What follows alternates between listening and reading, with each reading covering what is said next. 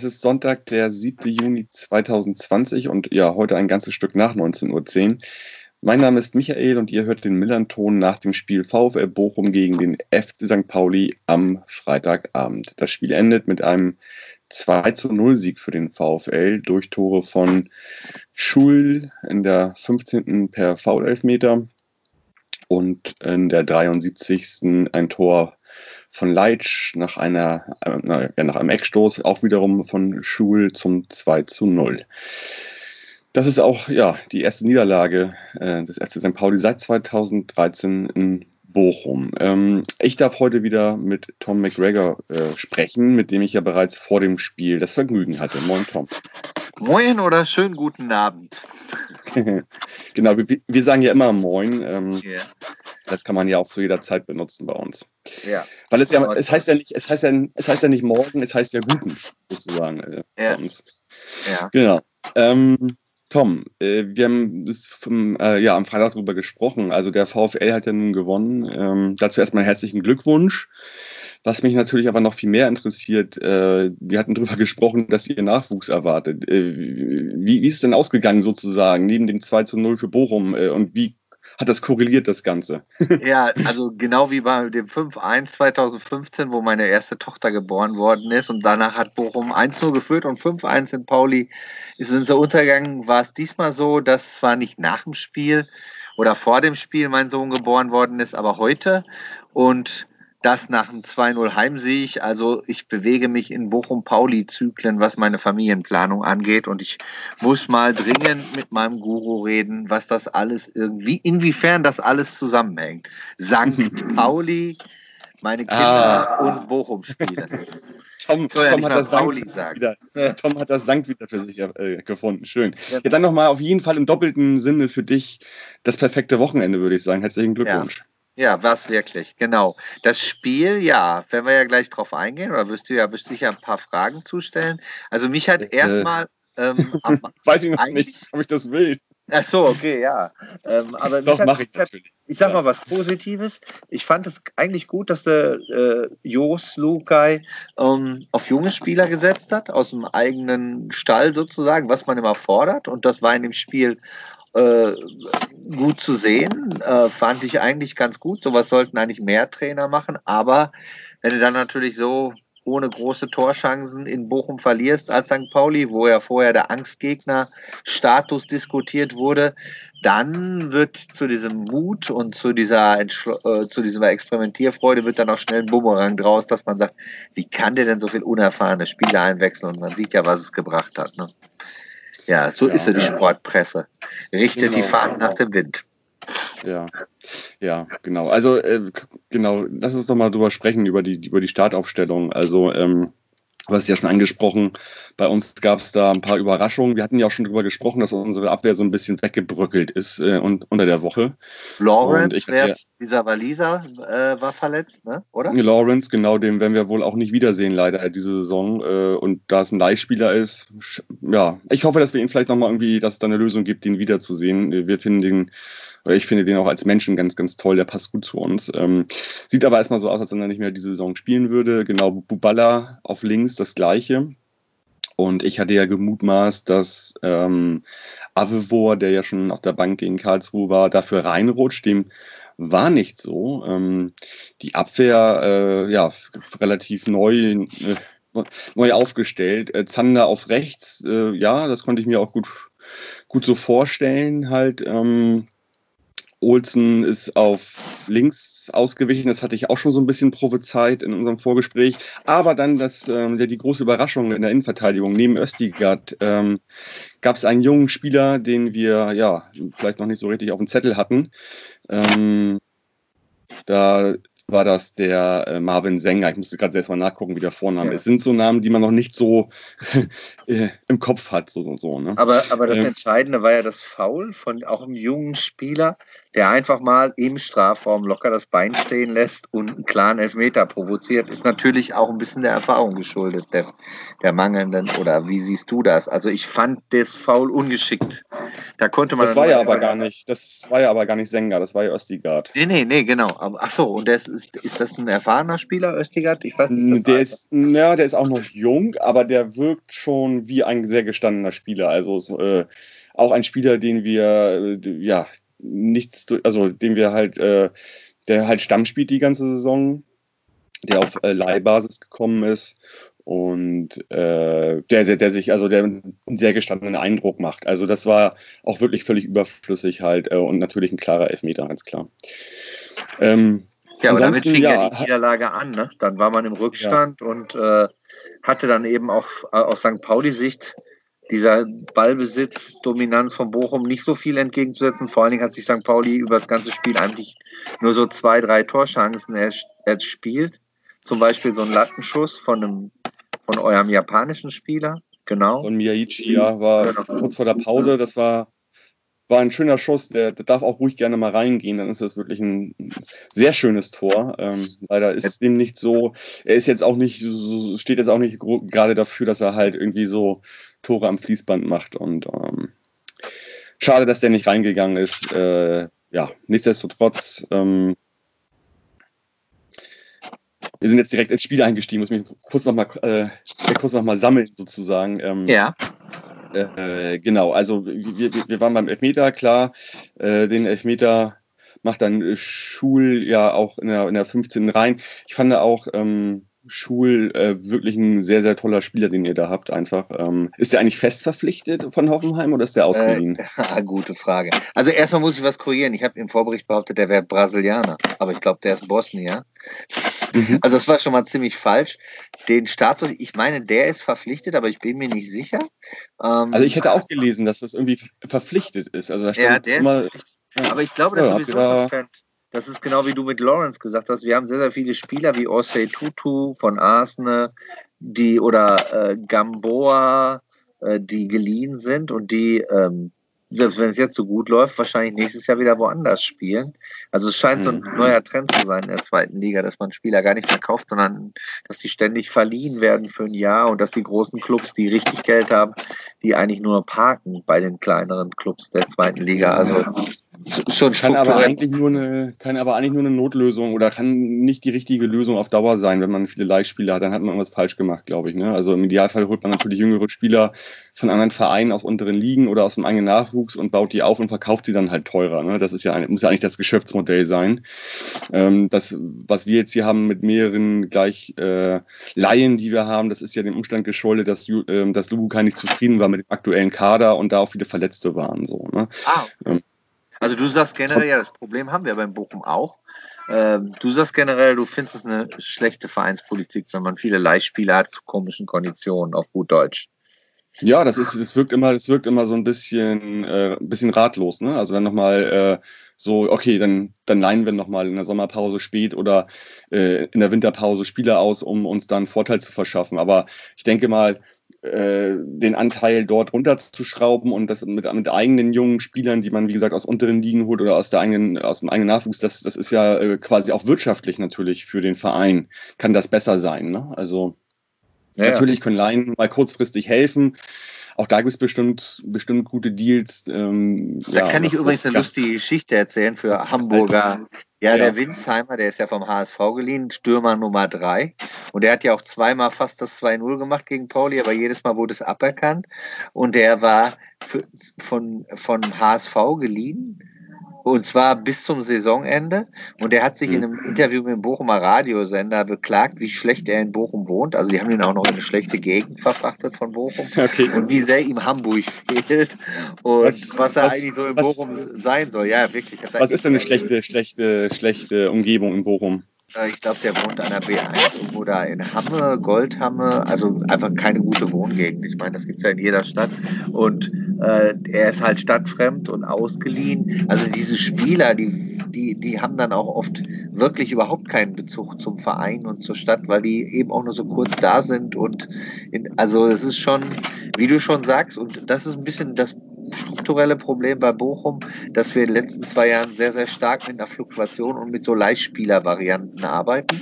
Und da haben wir jetzt allerdings mit, mit Joule und diesem Lampropoulos äh, eine, zwei Last-Minute-Fitsche gemacht, die voll eingeschlagen sind. Und dann kam Leitsch wieder und dadurch kam so ein bisschen der Aufbruch nach der zweiten Pause zustande. Und diese Erfolgsserie hält bis heute an. Und das war vielleicht auch ein bisschen der Grund, weshalb Bochum dann auch in, den, in der entscheidenden Situation Glück hat, weil wenn man so einen Lauf hat, dann, dann nimmt man das auch mit. Ne? Das ist meistens so. Mhm. Tom, ich habe eine kleine Anmerkung. Ich weiß, dass du draußen sitzt, weil das WLAN besser ist, aber es raschelt Ja. bei dir sehr. Ähm, Das ist der, weißt du was, das ist der Teich vom Nachbarn. Da kann ich nichts machen. Wirklich wahr. Ah, okay. Da, läuft Wasser. Das kann ich nicht ausstellen. Also dann kriege ich Ärger. aber es hört sich eher an, als wenn das irgendwie da an, einem, an deinem Rechner raschelt. Aber gut, also, okay. Okay, das kann Ähm, natürlich auch sein. Das höre ich jetzt nicht. Ich, ich, hab- ich höre dich klar. Okay. Ja. Ja. Okay, alles klar. Gut, gut. Okay, ja, äh, Winsheimer. Ähm, das war eigentlich fast noch, äh, wenn man mal das Spiel von uns äh, betrachtet, äh, mein Highlight eigentlich neben der Rückkehr von Christopher Avevo nach 309 Tagen, dass der zwei Tore gemacht hat als HSVer, die aber nicht gezählt haben. Ähm, ja, beim 2-0 vor allen Dingen, da war es ja auch längere Zeit nicht klar, dass das nicht, nicht, nicht das 2-0 ist. Aber beide Tore, also generell fand ich auch die Schiedsrichterleistung sehr, sehr gut, muss man ganz ehrlich sagen. Der hat keinen Fehler gemacht, alles richtig entschieden. ja, fand ich auch. Ähm, das macht einen guten Eindruck. Ja, und wie gesagt, Winsheimer in der ersten Halbzeit und mit in der zweiten Halbzeit halt auch nochmal äh, mit zwei Toren, die nicht, die nicht anerkannt worden sind und wurde dann irgendwann ausgewechselt. Muss auch ein bisschen frustrierend für ihn gewesen sein. Ja, ich glaube, der wollte unbedingt ein Tor machen. Das war so ein Kniff von Trainer Reis zu sagen, der Topscorer Silver Janvula wird mal rausgenommen und Mhm. kriegt War auch die große. Überraschung bei euch eigentlich, ne? Weil, Ja, war ja. die große Überraschung, dass der nicht spielt, ne? Naja, wie gesagt, ich hatte es schon beim Vorbericht gesagt, da werden ja so Vereine wie Istanbuler Clubs oder Ajax oder Mainz und so ins Spiel gebracht. Und der macht so den Eindruck, als ob ihm das so ein bisschen zu schaffen macht.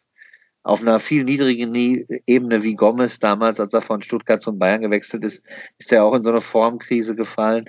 Also Spieler, die schon wissen, dass sie nächstes Jahr woanders spielen und deshalb hat der Trainer Reis dann mal gesagt, ich nehme mal den Winsheimer rein, der ist gegen St. Pauli bestimmt motiviert und das war er auch, macht dann zwei Tore und beide zählen nicht. Ja, ja. So spielt Ja. das Leben manchmal. Aber das 2-0 Ja. hat ja dann der Leitsch gemacht und damit war Also das wenn- Spiel eigentlich auch gelaufen. ich, ich muss nochmal dazu sagen, wenn, wenn, Ja. wenn, ein Tor, wenn ein Tor gezählt wird, also wenn es denn wirklich äh, ein richtiges Tor gewesen wäre, kann man sich jetzt auch, also wenn wir da ein 3-0 verlieren, kann man sich auch nicht ärgern. Also vom Spielverlauf her hätte es das auch zugelassen, finde ich. Ne? Also Ja, na gut. Woran lag's? War, war es die Unerfahrenheit der Spieler oder hat Hamburg einfach im Moment eine schwache Phase, ist nicht aus der Corona-Krise rausgekommen? Sind Geisterspieler nichts für, für St. Pauli? Ja. Also ich habe das, ich das halt äh, kurz mal in so eine interne St. Pauli-Gruppe bei WhatsApp reingeschrieben nach der ersten Halbzeit. Äh, O-Ton, wir spielen genauso kacke wie in Karlsruhe und Bochum ist fußballerisch sehr gut. So, und ähm, das ist, glaube ich, das, worauf man das irgendwie komprimieren kann, dieses ganze Spiel. Ähm, ja, also es wirkte tatsächlich, äh, muss man ganz ehrlich sagen, ihr so mit, mit euren an, mit dem eingespielten Kader auch, wie, so- wie so eine, wie, ja, wenn man das mal so auf Amateurebene runterbricht, wie eine, wie eine gestandene Herrenmannschaft gegen doch eher so eine Jugendmannschaft so ein bisschen. So kam mir das vor. Wir haben ja uns auch kaum Chancen rausgespielt. Ich glaube, ich hatte 3-3 getippt vor dem Spiel. Ja. Du Da hätten auch 1-0 wirklich getippt. alle Also, drei theoretischen Torchancen drin sein Ja. müssen. Ja. Was hattest Wie was gesagt, der? Leistungsfußball- 1-0, ne? Pech. Also es hätte, sagen wir mal, ein 3-1 wäre auch okay gewesen als Ergebnis oder ein Ja. 4-2, aber 3-1 hätte es wohl am meisten wiedergegeben. Aber gut, Das- jetzt ist es 2-0 das- ausgegangen. Was hattest du getippt? 1-0, ne? Ich hätte 1-0 getippt. Ich habe nicht gedacht, dass Ja. wir es halt machen, aber Ja. Also ich war, ja, ich war ja im Prinzip richtig mit dem 3-3. Mir war natürlich nicht klar, dass wir halt offensiv wirklich ähm, jetzt gerade in, so ein, in so ein tiefes Tal der Tränen gefallen sind. Ähm, da einfach überhaupt nichts mehr geht gerade. Und es ist natürlich bei vier ausstehenden Spielen echt wirklich ein großes Problem, dass da gerade nach vorne nichts geht. Ähm, am Wochenende kommt Aue zu uns und wir sollten jetzt wirklich zusehen, irgendwie mal diese drei Punkte zu holen, weil ja, ihr habt im Prinzip ja, die Saison zugemacht eigentlich mit dem Sieg. Ne? Ihr werdet mit dem Abstieg nichts mehr zu tun haben. Ja, wenn wir noch einen Sieg aus vier Spielen holen, wahrscheinlich ist es auch theoretisch klar, aber das war gestern, äh, vorgestern schon ein Riesenschritt und das war auch eine echte Befreiung. Also es war mein Wochenende tatsächlich dadurch und durch andere Sachen, aber vor allen Dingen äh, muss man sagen, dass eben der Aufschwung über mehrere Spiele lief und dass sie eben, das hat man in dem Spiel deutlich nochmal gesehen. Es wäre auch, gab auch Phasen in der Saison, wo Bochum gegen St. Pauli aufgrund einer löchrigen Abwehr drei Tore kassiert hätte. Also 3-3 hätte es gegen St. Pauli in der Hinrunde vielleicht gegeben. Insofern sieht man in der zweiten Liga, wie Teams Phasen durchlaufen, dass man sich als Außenstehender das gar nicht so erklären kann. Dass Bochum jetzt so stabil steht, das war vom halben Jahr noch vollkommen anders ob sich die Mannschaft jetzt plötzlich nach der zweiten Pause gefunden hat und wieso und ob das Fehlen der Fans dieser Mannschaft offensichtlich gut getan hat, ist natürlich so ein bisschen kurios. Also ich glaube, das ist auch ein bisschen Glück, dass die neuen Leihspieler treffen und stechen und dass sich die Mannschaft jetzt gefunden hat nach einer zweiten Pause, dass das nochmal eine weitere Chance war. Sowas ist auch nicht so leicht zu planen. Ich glaube nicht, dass da ein großer Plan hintersteht, sondern dass auch ein bisschen sich so ergeben hat. Nicht nur Glück, aber in dem Spiel war es natürlich total hoch verdient. Ja. Aber ich meine, so insgesamt. Und die zweite Liga ist halt mega ausgeglichen. Auer hat sich gerettet. Da kann St. Pauli nächste Woche auch wiederum Punkte für einen Klassenerhalt sichern. Also man weiß es nicht. Ne? Ja, aber, aber Aue sehen wir halt auch immer nicht so gut aus. Spielen wir zu Hause, was aber in diesen Zeiten auch jetzt nicht so ganz relevant ist. Mal gucken. Also ich wäre schon wichtig, wenn wir da irgendwie mal was, was reißen, irgendwie auch. Äh, man hätte übrigens, das wollte ich noch sagen, man hätte übrigens tatsächlich dieses Spiel, so wie es jetzt verlaufen ist, komplett so hervorsehen können. Ihr habt, ich glaube, vor dem Spiel hattet ihr äh, zwölf Tore oder so in den ersten, in den ersten 15 Minuten geschossen in den Spielen.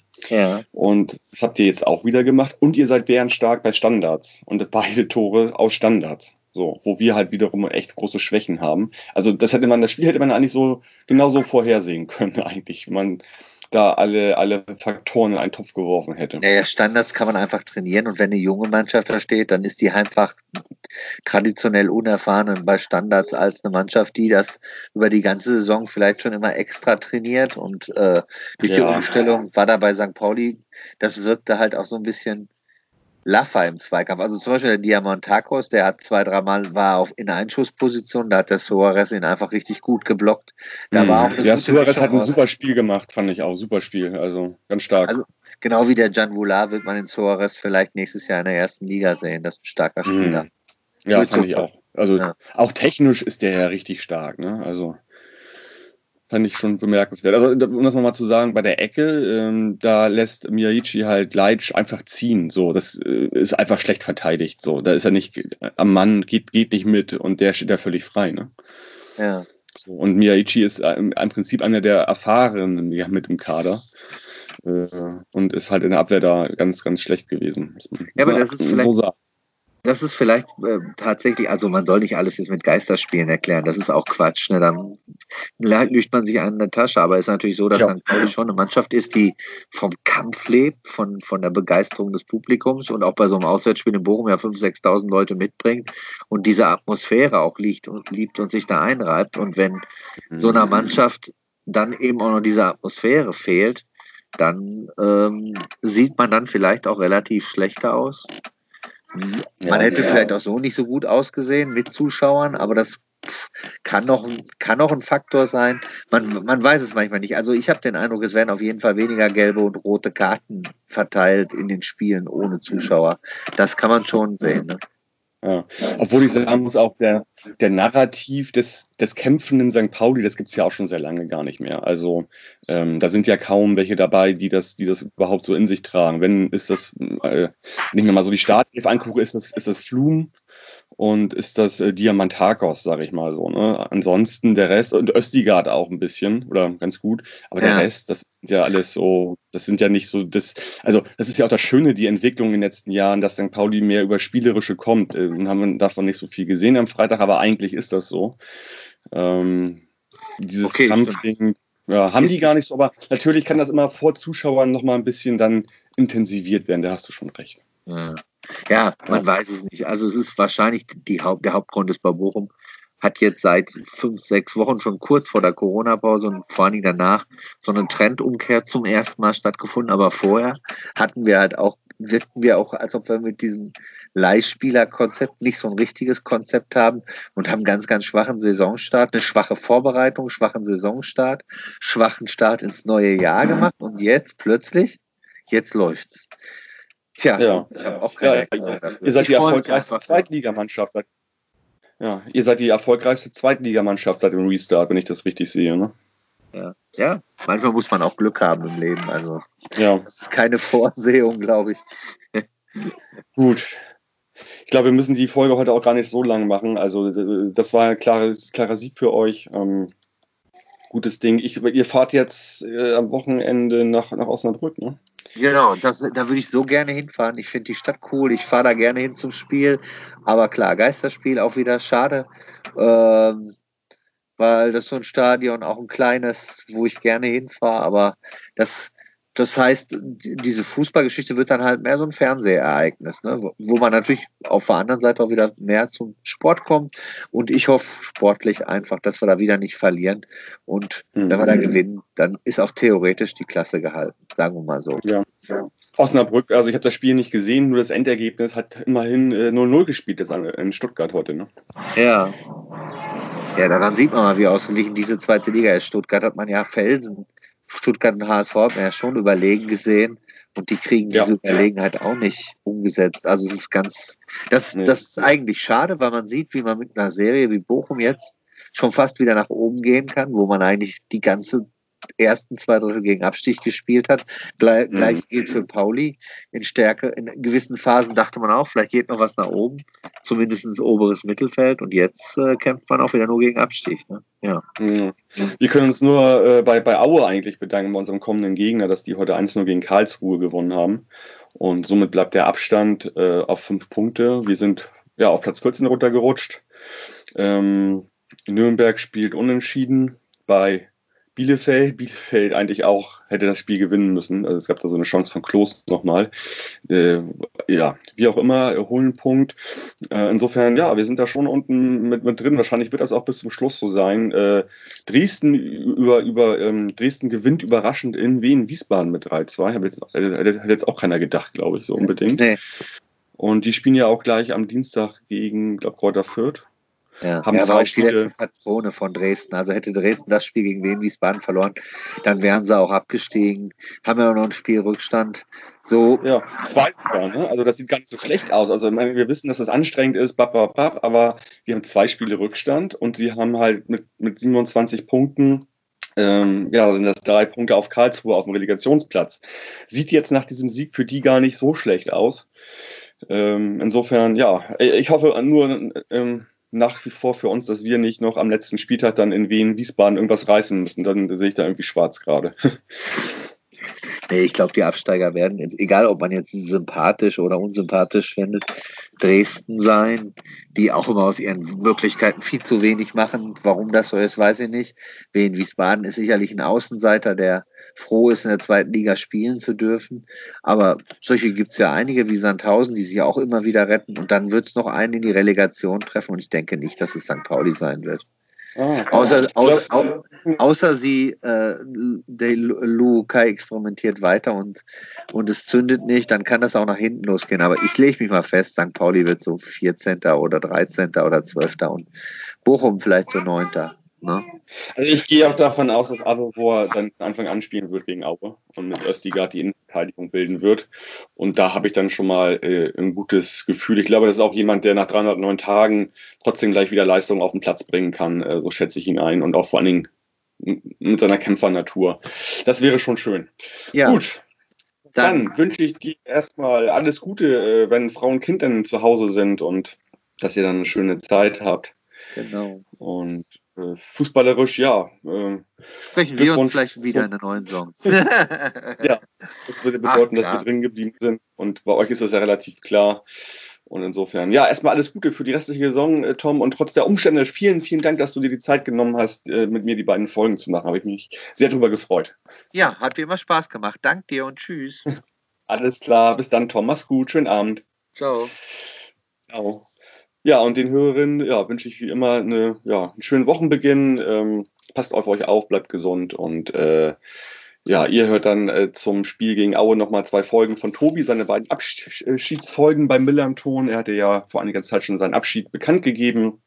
Da wird es aber auch ein neues Gesicht beziehungsweise eine neue Stimme zur nächsten Saison geben. Das alles besprechen wir dann mal in der Folge zwischen den Saisons in der Sommerpause. Ansonsten macht's gut. Ciao, ciao.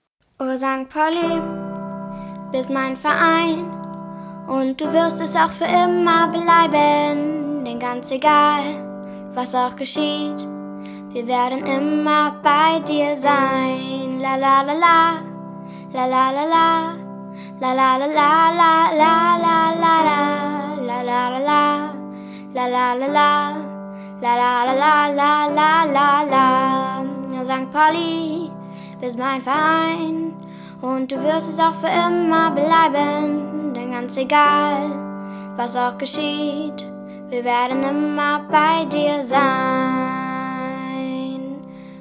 Oh St. Pauli, bist mein Fest.